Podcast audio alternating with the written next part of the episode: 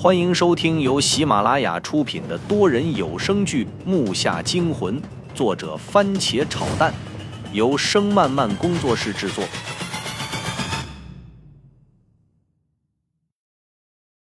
第七十三集，而且他们的脑袋都不知道哪儿去了，方向都是冲着我们这边。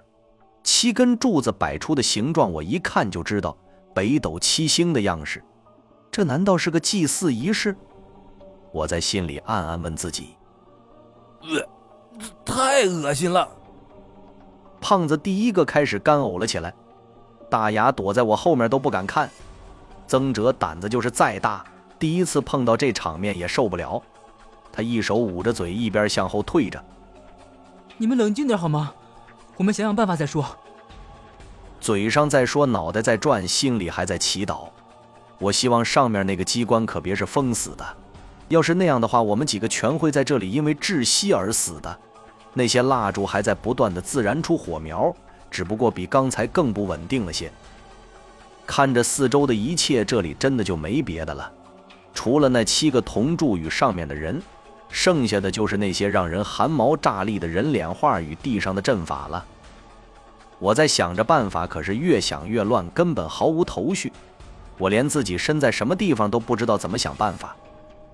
这些尸体死了有段时间了吧？云武，你告诉我这到底是哪？刚下来的时候，你自言自语的说这里是墓，是吧？我没想到曾哲会突然问我这个问题。我看到他白皙俊俏的脸上，两条近乎完美的眉毛都皱到了一起，虽然眼睛里有着说不出的恐惧，但是语气却很坚定。我愣了愣神然后看了看旁边瑟瑟发抖的胖子和大牙。我是真的不想告诉他们真相，但事到如今只能给他们渗透了。随即我点了点头道：“对，我想这应该就是座古墓，没错，密封的很好。如果光是木头建筑的，这座墓可能早就被腐蚀的塌在地下了。不管木头再怎么好，也会一样的。”看这样子，外面一定还被水泥或者是别的可以密封的东西围罩上了。这个庙可以说得上是个掩护，掩护那些盗墓人挖土下墓的样式罢了。说到这儿，我顿了顿，又扶起大牙和胖子，冲他们一笑：“哼，你们不用担心，咱们四个在一起就没什么事儿。现在这个时代，相信科学总比相信鬼神来的实在。”我的笑容很真，甚至骗过了自己。因为看着他们害怕的样子，我就想到了当初的自己。虽然自己也克制不住内心的紧张，但是我表面必须坚强。太可怕了，真的不该下来的。大牙沉沉地捣鼓着，眼神发直。他的承受限度应该到极限了，或者说已经不行了。我可以冷静，但是我们要想办法出去，不是吗？我从小就不信这种东西，即使你跟我说这里真的有鬼，我也只相信自己的眼睛。只不过，只不过这几具尸体真的很吓人啊！曾哲避讳的不去看那些尸体，他的样子很认真。我不知道他小时候经历过什么，就现在看来，他的胆子真的很大，竟然可以让自己脑袋里抹掉鬼神这样一种印象。我只想快点出去，云武，我求你快点想办法啊，那些东西不会变成僵尸吧？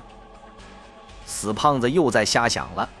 我用臂肘拐了他一下，道：“现在不是什么危险，就只是死了人罢了。不信你看。”说着，我拽着他向那边看去。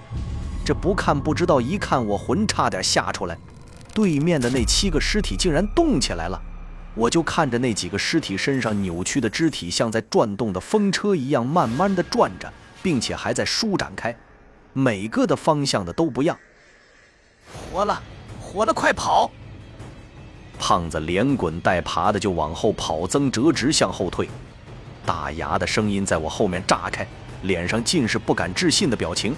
我就算反应过来，场面也控制不住了。我本来以为是幻觉，但后来就听到铁链哗啦哗啦的声音，这根本就不是幻觉。等等，等等，都他妈别跑！他他们不是活了。我站在原地，后脑发酥，身体有点不听使唤。云武，快跑，快跑！妈的，活了！我操你妈！这什么地方？让我们出去！让我们出去啊！胖子和大牙歇斯底里地敲着上面封闭出口的厚实木板，每一声都刺激着我的心跳。他们也被吓得好像疯了一样，声音带着哭泣，用身体狂撞着木板。曾哲，曾哲！我叫着回过头去看向曾哲，却发把眼睛闭上了。我看他这架势是要放弃反抗，刚要去拽他，就看他猛地睁开眼睛，血丝堆满了眼睛里面。都他妈给我静一静啊！没有鬼的呀！他们不是没过来吗？他又一次给我震撼，虽然是那么害怕。但还是在尽量的安慰大家。他的声音过后，撞击声没了，大牙和胖子蹭在一起，坐在楼梯的角落里，像是吓傻了一样。对面那几个抻动的家伙动作已经停下，不过却从他们头颅被砍掉处开始向外飘出股股白气，像是烟雾。我揉了揉眼睛，确定不是因为光的效果产生的反射后，心里就感觉事情更糟了。那白气越来越多，我都已经闻到了苦涩的气味，下意识我就捂上了口鼻，心里直嘀咕：这白色雾气不会那么简单。随后就证实了这一点。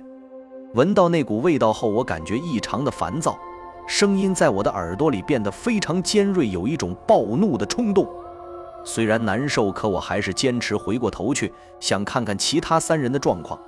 可白色雾气弥漫的很快，我的视线已经完全模糊了。曾哲、大牙、胖子，你们在哪儿？我的声音有点颤抖，打心头升起一股不好的预感。木下惊魂多人有声剧，感谢您的收听，更多精彩内容，请听下集。